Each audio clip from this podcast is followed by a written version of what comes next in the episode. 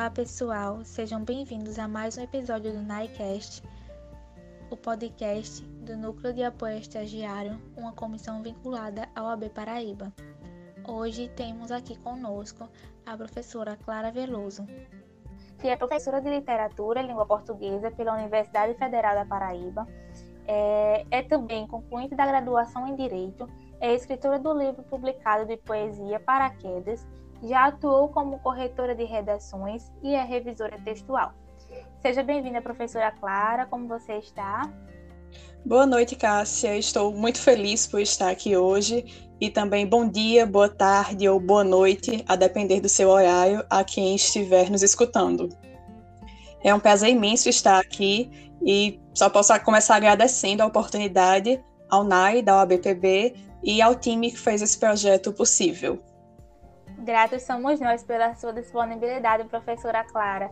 É, então, pessoal, hoje o tema que o NICAST trouxe é sobre a relação entre direito e literatura, em que nós vamos abordar questões relativas à interpretação do direito através da literatura, é, também quando esses dois polos se encontram e o que pode nascer dessa possível relação.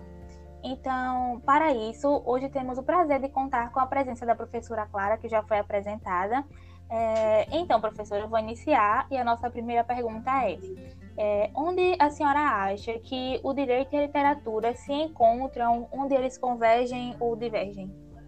Essa é uma ótima pergunta. Quando eu cursava o ensino médio, li Capitães da Areia, do escritor Jorge Amado, e o livro me arrebatou, tanto que eu cheguei a deixar um recado para mim mesma dentro do livro. Há quem não goste de riscar livros, mas sendo meu, não vejo nenhum problema, porque acho que as anotações são quase um, um segundo livro sobre os leitores que éramos quando nós os encontramos. E meu bilhete dizia algo como: se eu fizer mesmo direito e letras, meu TCC será sobre maioridade penal e capitães da areia. Aí fiz direito e letras, amadureci as ideias e percebi que esse era um tema muito clichê, já explorado por tanta gente. E pudera, já que tinha sido uma ideia que tive ainda na escola. Então, meu pensamento inicial sobre os encontros de direito e literatura eram sobre isso, as representações que nós poderíamos encontrar do direito na literatura. Quando eu me aprofundei mais na teoria sobre, eu descobri que há outras formas de interdisciplinaridade entre direito e literatura. Uma delas é a mencionada, o direito na literatura, que abraçaria a obra de Jorge Amado e tantas outras que até viraram clichês, como é o caso dos exploradores da caverna, mas mais do que isso, eu vejo que no Brasil está crescendo uma corrente da representação do direito na literatura escrita pelos próprios juristas, que lapidam a palavra a partir das suas experiências forenses. É o caso do juiz Marcelo Semer, por exemplo, que conta sua vivência como juiz de vara criminal nas crônicas de Entre Salas e Celas. E é também no gênero crônica que se destaca a juíza Andréa Pachá, que retrata as situações que acompanhou no comando de uma vara de família no Rio de Janeiro. Particularmente, eu acho que esse modo, ou seja, o direito na literatura, é a abordagem mais rica e interessante, mas a gente não pode se limitar a ela. Há outros encontros que essa interdisciplinaridade também permite. Por exemplo, a interdisciplinaridade também nos faz olhar para o direito da literatura. O que seria isso? Uma legislação relativa ao ato de ler, ao direito de ler, ou seja, uma lei sobre liberdade de expressão, por exemplo, se configura como direito da literatura, porque permite que as pessoas se comuniquem em textos literários. Ainda é válido que haja o direito como literatura. Nesse caso, a gente se apropria das peças e da linguagem jurídica para observar a estética literária. Para mim, o direito como literatura se aproxima muito mais de outros ramos da linguística, como a análise do discurso, mas ainda oferece sim pano para manga para discussões literárias. Bom, perfeito. É, você falava também da questão de juízes que mostram suas, é, sua vivência é, na, no mundo jurídico através da literatura, né, que traz para gente é, essa vivência em formatos de livros, de textos. Inclusive, eu cheguei a ver há pouco tempo uma notícia de que um juiz usou para fundamentar uma sentença é, um trecho literário. Então é uma questão muito interessante de se ver que vem crescendo cada vez mais a questão da relação entre direito e literatura, não só no ambiente acadêmico, mas também no ambiente profissional do operador do direito. É, vamos partimos para a segunda, a segunda question, segundo questionamento. A senhora acha ser possível que o direito seja compreendido através da literatura, é, ou seja, que ele seja um meio de interpretação do direito? Não só é possível, mas eu diria que é idealizado. Além dos estudos hermenêuticos, até de uma forma muito mais próxima do cidadão médio. No senso comum, ecoa a falácia de que quem gosta de ler vai obter êxito num curso de direito. E eu chamo de falácia porque, bem, quem está escolhendo um curso superior geralmente ainda não conhece quais são os tipos e gêneros textuais que lerá na graduação. Então a gente se baseia nos gêneros que já conhece, que estão na sua rotina, nos jornais, na internet, se é que alguém ainda lê jornais. E pode ser um choque se matricular na faculdade de Direito e vislumbrar a necessidade da leitura de uma lei seca, inciso a inciso. Eu acho que o, direito seria muito mais acessível se fosse compreendido também por meio da ficção. Além de demonstrar de forma bastante didática sobre como funcionam algumas instituições jurídicas, ou nem tão didática assim, já que as obras mais complexas aguçam o pensamento crítico, a literatura utilizada em prol do direito também teria a grande valia da humanização das partes. Porque, trancados em escritórios, muitas vezes os operadores de direito podem enxergar só o lado da parte que a, que é, a que servem. E a literatura é uma grande potencializadora da empatia e o conhecimento de outras realidades. Atravessando as páginas literárias, acarretaria muito valor à formação jurídica. Sim, a senhora tocou num ponto muito interessante que é a questão da humanização do direito através da literatura, porque o, é, a literatura traz essa característica para a gente de, ter, de conseguir ter empatia, né? Para com os personagens e isso se reflete na vida, é, na vida da gente. Partimos para a outra. É, o que a senhora pensa sobre o papel da literatura para a propagação e defesa dos direitos humanos, visto que muitas obras como é, Fahrenheit é, trazem essa questão da defesa dos direitos humanos e outras tantas obras literárias vem em defesa e vem em propagação dos direitos humanos. A obra que você mencionou, de Ray Bradbury, Fahrenheit 451, é muito curiosa porque traz o direito na literatura, traz o, o direito como literatura, e várias dessas abordagens, porque tanto é um livro sobre liberdade de expressão, como também possui várias representações de instituições jurídicas. Mas eu gostaria de responder à pergunta sobre a importância da literatura nos direitos humanos sob uma outra ótica, porque existe um teórico brasileiro chamado Antônio Cândido, que foi um dos maiores conhecedores de literatura que já germinou do nosso solo, que defende a literatura como um direito básico do ser humano. Pode soar estranho, a princípio, igualar a literatura a outros direitos básicos de subsistência, como saneamento, segurança pública e sistemas de saúde. Mas pensando bem, será que é mesmo? Porque ao tomar conhecimento dessa ideia, eu pensei que a ficção e a poesia realmente moldam caráter, introduzem valores, estimulam a educação. E a educação, sem dúvida alguma, é um direito fundamental do ser humano. Cândido diz que não há ninguém que consiga ser saudável sem algum tipo de interferência ficcional diária, porque a gente se depara continuamente com essas, com essas fabulações, essas ficcionalizações do cotidiano. E não é a saúde um direito fundamental? a literatura mexe conosco de formas muito mais profundas do que imaginamos, indo além das representações literárias. Isso, o desenvolvimento da empatia é uma dessas características né, que, que nos mudam. É... Até para aqueles que não têm o hábito de ler, muito provavelmente já ouviu alguém mencionar um personagem ícone de livros fazendo analogias a determinado assunto ou contexto. Personagens como Ivan Illich, de A Morte de Ivan Illich, do escritor Tolstói é um típico nome citado quando o assunto é exemplo de, juristas trazidos pela literatura. Ivan Illich foi um jurista, né? E o livro se passa naquele, naquele processo da, da doença dele, da, desde de que ele começou a, a estudar direito, passa para o processo de que ele consegue um cargo satisfatório, né, um cargo que ele almejava, e depois o processo da doença dele, quando ele começa a refletir sobre o que realmente ele fazia, sobre o sentido da vida dele, como era que ele era como enquanto jurista. Então ele é um nome bastante citado quando o assunto é exemplo de jurista, de jurista, perdão, na literatura. Desse modo, é, eu gostaria de saber se a senhora pode citar para a gente mais personagens célebres que ganham destaque quando o assunto é direito e literatura. Com certeza Creio que a obra ficcional mais marcante explicitamente relacionada ao direito que nós podemos mencionar é o processo de Franz Kafka. Digo explicitamente relacionado ao direito porque nós conseguimos captar várias camadas das ciências jurídicas em diversas obras, mas essa se direciona muito ao sistema do judiciário, às necessidades dos réus, e a obra trata de um bancário que é acusado de um processo. Mas desde o princípio, sabe-se que é um processo ao qual ele não deveria ter sido remetido. Então fica explícito que é injusto e por causa da obscuridade do sistema judicial, o tal bancário se vê diante de um problemão.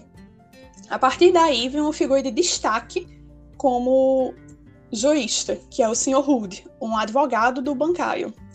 Só que esse não é o meu exemplo preferido, até evito dá-lo um pouco e gosto de dizer que o livro poderia funcionar como uma cartilha para desestimular a aspiração pelo direito. O livro não, não aponta muitos caminhos possíveis para que os operadores de direito obtenham êxito, mostra-se apenas as dificuldades inerentes à profissão. Porque no livro há uma confusão muito grande entre juiz e justiça, não existe uma separação entre a instituição e o profissional por trás. As petições, os requerimentos são ignorados pelos responsáveis e o tribunal se assemelha quase ao, ao Hades, ao inferno, de tão problemático que é. O tal bancário se perde inúmeras vezes no tribunal. E é fato que a justiça deveria ser acessível.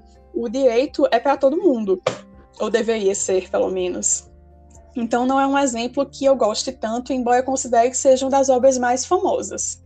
O, a figura literária, o personagem mais otimista que gosto de trazer é o advogado Atticus Finch, de O Sol é para Todos. O Sol é para Todos foi quase a única obra publicada por Harper Lee em vida. Ela chegou a publicar uma continuação antes de morrer, mas é muito polêmica, porque não se sabe se ela realmente autorizou essa publicação. É um livro sobre injustiça, sobre racismo também, que conta a história da, de um homem que foi acusado de estuprar uma mulher branca. Esse homem era negro, numa sociedade altamente racista, e embora tal comunidade seja muito injusta, o advogado que assume o caso é um exemplo de integridade, dedicação e inteligência. Você já leu essa obra, Cássia? Já sim, está aqui na minha frente. Sou apaixonada por ela. Eu gosto tanto do Atticus Finch que, por mim, haveria uma foto do personagem ou do, do ator que o representou no cinema, que é o Gregor Peck, ilustrando o código de ética da profissão. É o, o modelo que eu gostaria de... É, de humano também, inclusive. Exatamente, é uma das principais características. E além disso, o livro é narrado pela filha do advogado, uma menininha, e o olhar infantil faz do livro ainda mais bonito. É incrível. Bom, é, a senhora tem mais algum exemplo para nos trazer? Eu posso passar para o próximo ponto. Exemplo é o que nos falta, não nos falta. É, a obra de Jorge é composta de vários juízes, por exemplo, mas mencionei os advogados, já que estamos aqui em um podcast de uma comissão da OAB, mas exemplos não nos faltam. Bom, então vamos lá, né? Aproveitando que a gente está nessa toada de exemplos de personagens, é, eu quero trazer um ponto acerca de famosas escritoras da era vitoriana que são a Jane Austen e as irmãs Bronte, é, a Charlotte Bronte e a Anne Bronte. É, elas são autoras que publicaram sob pseudônimos, já que naquela época escrever não era atribuição feminina. E além disso, é, seus textos famosos e vivos até hoje, lidos em várias línguas, traduzidos em várias línguas, fazem, é, trazem temas bastante, provo bastante provocantes para tanto sobre a política quanto socialmente falando. A Charlotte Bronte em Jane Eyre por exemplo, é, por exemplo, perdão, traz a personagem ora como objeto, ora como sujeito. Objeto, pois, da sociedade como eram tratadas todas as mulheres naquela época. E sujeito quando ela passa a se tornar dona do seu próprio destino, quando ela resolve abandonar o trabalho de governanta após os desenlaces da, da história, da trama, e em busca de uma incerteza, o que torna ela a grande mulher da história, né? A Jane Austen é, aborda a questão de como o casamento era importante naquela época, a ponto de ser visto como uma estabilidade, já que a mulher casando iria ter casa, comida e amparo financeiro do marido. Com isso, em Orgulho e Preconceito é uma das minhas obras preferidas, a dela preferida. usando ele como exemplo, nessa obra, é, a Jane Austen ela constrói a Elizabeth Bennet é, como uma mulher que anseia por mais. Mas hum, aqui não é mais a condição de que de não se casar, porque ela aceita que ela tem que se casar. É uma situação que ela vai ter que passar por ser mulher naquela época. Mas ela quer ser tão inteligente quanto os homens, porque em diversas passagens do, do filme a gente nota que o pai dela fala, o senhor Bennett fala, é, meninas bobas, meninas tolas, e ela não quer mais aquela condição para ela. Ela quer ser tão inteligente quanto os homens. A Jane Austen, nessa obra dela, ela traz a mulher querendo ser mais inteligente, querendo ser melhor intelectualmente falando. Então, para não me estender mais do que eu já me estendi aqui introduzindo a pergunta, eu peço que a senhora, professora, é, trace um paralelo entre as escritoras da era vitoriana, é, os pontos abordados por elas, por elas nessas, nessas histórias, nessas tramas, e a posição social da mulher atualmente. Nossa, ótimas colocações. Gosto de falar da era vitoriana porque eu acho que é uma época muito é, imaginável, com aqueles chapelões masculinos, os vestidos femininos com espartilhos, é. Mas deve ser uma indumentária melhor de imaginar do que de vestir. e foi um período muito prolífico para a literatura. Nós tivemos grandes nomes da escrita compondo essa época. Só na família Brontë, como você mencionou, tivemos três de uma vez: Charlotte, uhum. Emily e Anne. E as três, de certo modo, deram margem para falar de direito em suas obras. Mas acho que está em Jane Eyre, assim como você mencionou, que essa evidência se torna mais palpável. Eu temo falar demais e cair em zona de spoiler, mas juro que eu vou tentar evitá-la. Jane é uma órfã que consegue um emprego na mansão do Sr. Rochester. E é nessa mansão que se esconde uma provação muito bizarra sobre os direitos que as mulheres usufruíam à época. Sem contar spoiler, eu acho que é o mais longe que eu consigo chegar. É uma questão delicada, isso do spoiler, porque é um livro escrito há quase 200 anos. Mas ainda assim, por ser um clássico, por ainda ter muito a dizer a quem não conhece a obra ainda, eu acho que é um, um perigo contar mais sobre. A quem já leu, porém, eu quero deixar uma indicação de um livro chamado Vasto Mar de Sargassos, de uma autora caribenha, que se propõe a ser um complemento da obra de Jane Eyre. É um livro que tenta dar voz às mulheres silenciadas na narrativa clássica e que também acaba abordando não só os direitos, mas principalmente a ausência deles, a ausência da, do cumprimento de direitos fundamentais, a liberdade e a autonomia das mulheres personagens da obra de Jane Eyre. Quanto a, a Jane Austen, que você também mencionou, eu prefiro também comentá-la como uma das minhas autoras preferidas, porque é difícil mencionar uma só, mas quando eu quero descansar, definitivamente é aos livros dela que recorro. Ela vem um pouco antes da, da era vitoriana, mas já traz um, um prelúdio do que há por vir.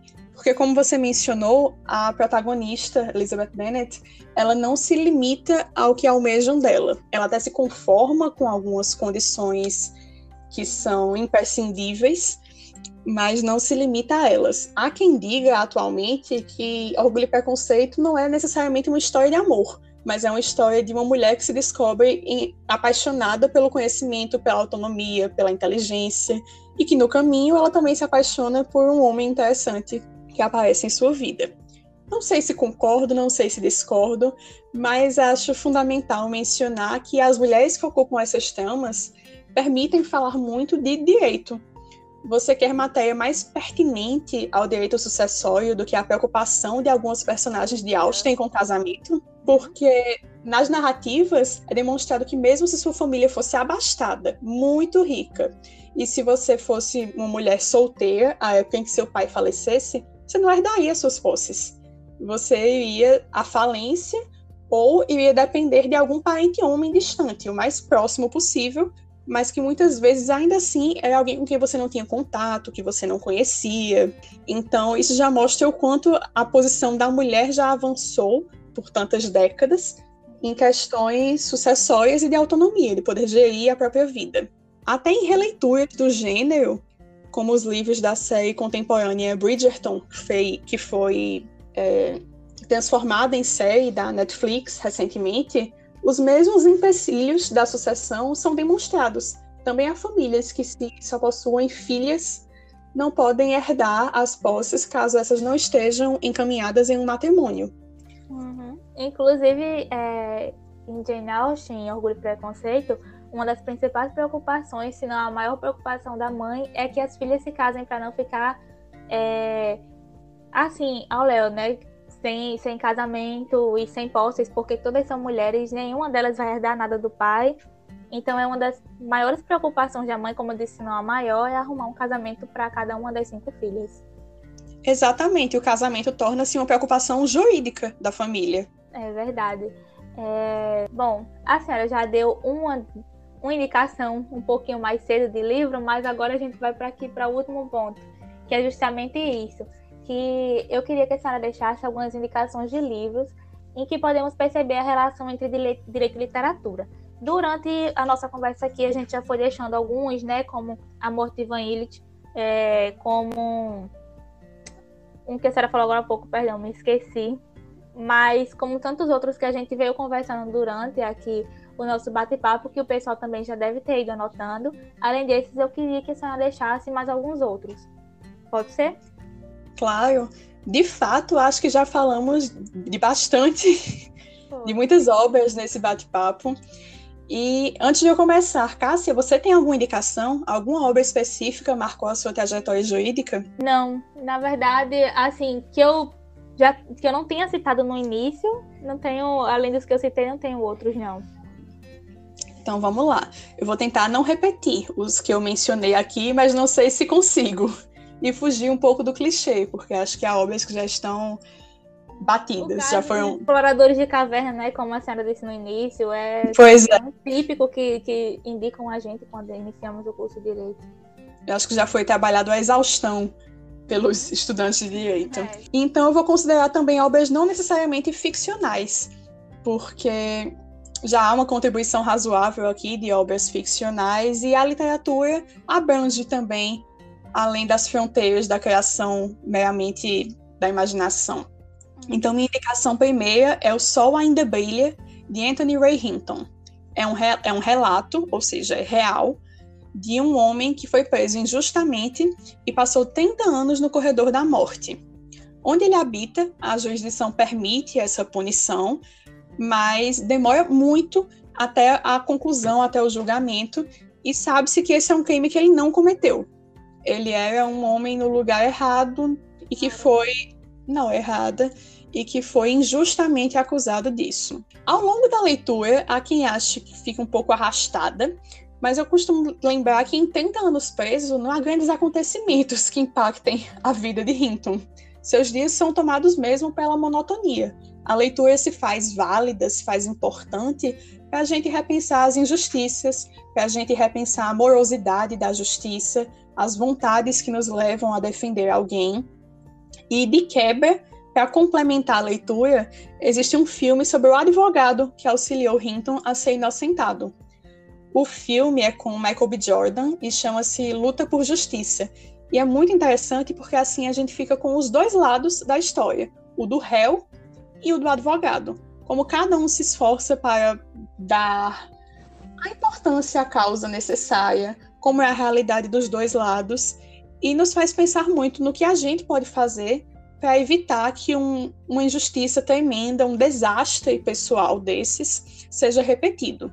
Outro livro que eu acho muito bacana de indicar é A Pena e a Lei, de Ayano Suassuna, que é um, uma peça de teatro e a história é bastante divertida, é arretada. Ayano Suassuna, aliás, também era advogado, na literatura brasileira, grandes nomes percorreram as salas de aula do curso de Direito e os tribunais.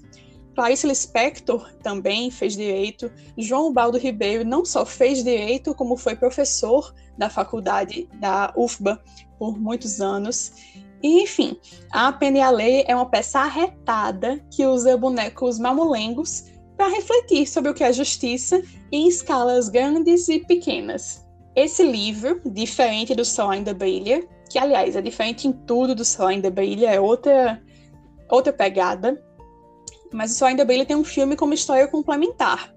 E A Pena e a Lei deve ter sua encenação, uma, em sua encenação uma forma muito mais atraente do que a mera leitura. Mas em pandemia, nós temos que nos satisfazer com o registro escrito, e já vale a diversão. Além disso, as memórias de Joaquim Nabuco, dispostas no livro Minha Formação, também são muito interessantes, especialmente para quem se interessa por esse cruzamento entre direito e literatura. Nabuco foi um nome muito relevante do abolicionismo brasileiro e possuía uma verve política fortíssima. Ele se sentia obstinado a fazer a diferença na política. No livro fica explícito também seu apreço pelas, pelas artes e especialmente pelas letras. Ele mesmo confere um rol de indicações muito maior do que qualquer um que eu possa fazer aqui, e são indicações maravilhosas de leitura. É, são livros deixados dentro do livro, como caminhos para o leitor seguir. E é engraçado porque ele afirma que onde começa o, advogado, acaba o poeta. Eu não sei se concordo. Acho que muitas pessoas conseguem equilibrar o lado advogado e o lado poeta. Pronto, perfeito. Então, eu acredito que o pessoal tenha anotado. Também já anotei aqui alguns. É, a senhora me perguntou também se eu não tinha nenhum para indicar, né? Isso a mesmo. foi feita bem de repente, eu não vou mentir, eu não consegui lembrar de nenhum, mas eu estava olhando aqui para os meus livrinhos e pensei em um. É o conto de Aya. Eu não sou muito assim de leitura mais realista como esses livros que a senhora trouxe, que é mais palpável, né, a presença do direito e da literatura. Eu gosto mais da ficção para a realidade e o Conto de Aya é um livro muito interessante para se ler, é, para repensar direitos, direitos humanos e fundamentais que é, foram retirados. O livro traz isso, né, que foram retirados de algumas pessoas e o, o, o texto vai trazendo isso, vai fazendo a gente repensar sobre essa questão. É, bom, por, por hoje é só. Se a senhora tiver mais alguma colocação a fazer, pode. Acrescentar que também adoro o conto da Aya, mas que é um livro muito forte, pungente e que, de fato, traz muitas contribuições ao ramo do direito, porque além de trazer, trazer temas pertinentes à discussão de direitos reprodutivos, de direitos, a, de direitos femininos, também nos traz demonstrações claras de instituições governamentais e do comportamento do Estado, e como, conforme se agrava e se intensifica a participação de um Estado autoritário é, na vida das pessoas, como essa qualidade de vida é diminuída, como as pessoas se afastam cada vez mais do conceito de humanidade. Então, eu concordo com você, é uma indicação altamente importante e muito especial para terminar esse podcast. Sim, inclusive é um livro, como a senhora colocou agora, que é, pede da gente um pouquinho de carga para entender bem a história dele, né? Às vezes de primeira a gente não entende, precisa reler, né? Mas no final a gente se depara com essa leitura maravilhosa. os bons livros são aqueles que a cada releitura nós podemos descobrir algo novo. Eu penso isso do é também. Verdade. Isso mesmo. É, então, professora Clara, é isso. O Nai agradece a sua disponibilidade de estar com a gente aqui hoje conversando. Foi uma conversa maravilhosa sobre duas coisas que eu adoro falar, que é o direito e a literatura, e que eu acredito que vão andar de mãos, de mãos dadas, é, e que essa relação é sim possível e também, além de possível, é necessária, porque eu acredito que a literatura humaniza o direito.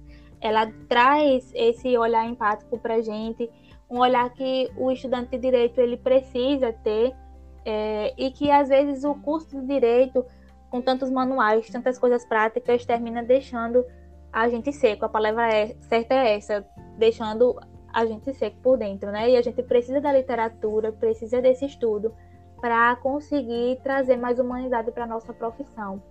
Lidar com pessoas não é fácil, a gente precisa disso. Concordo plenamente. É preciso regar a nossa humanidade e a literatura é uma boa, um bom regador para isso. Isso, é o meio possível. Então é isso, professora. Muito obrigada mais uma vez por sua disponibilidade. Eu que agradeço a oportunidade. Foi um prazer imenso estar aqui hoje. Digo mesmo, foi ótimo conversar com a senhora. Pessoal, por hoje é só. O NICAST agradece é, a Agradece vocês aqui hoje nos ouvindo, né? Ouvindo o que o NAI tem para falar sobre o direito à literatura.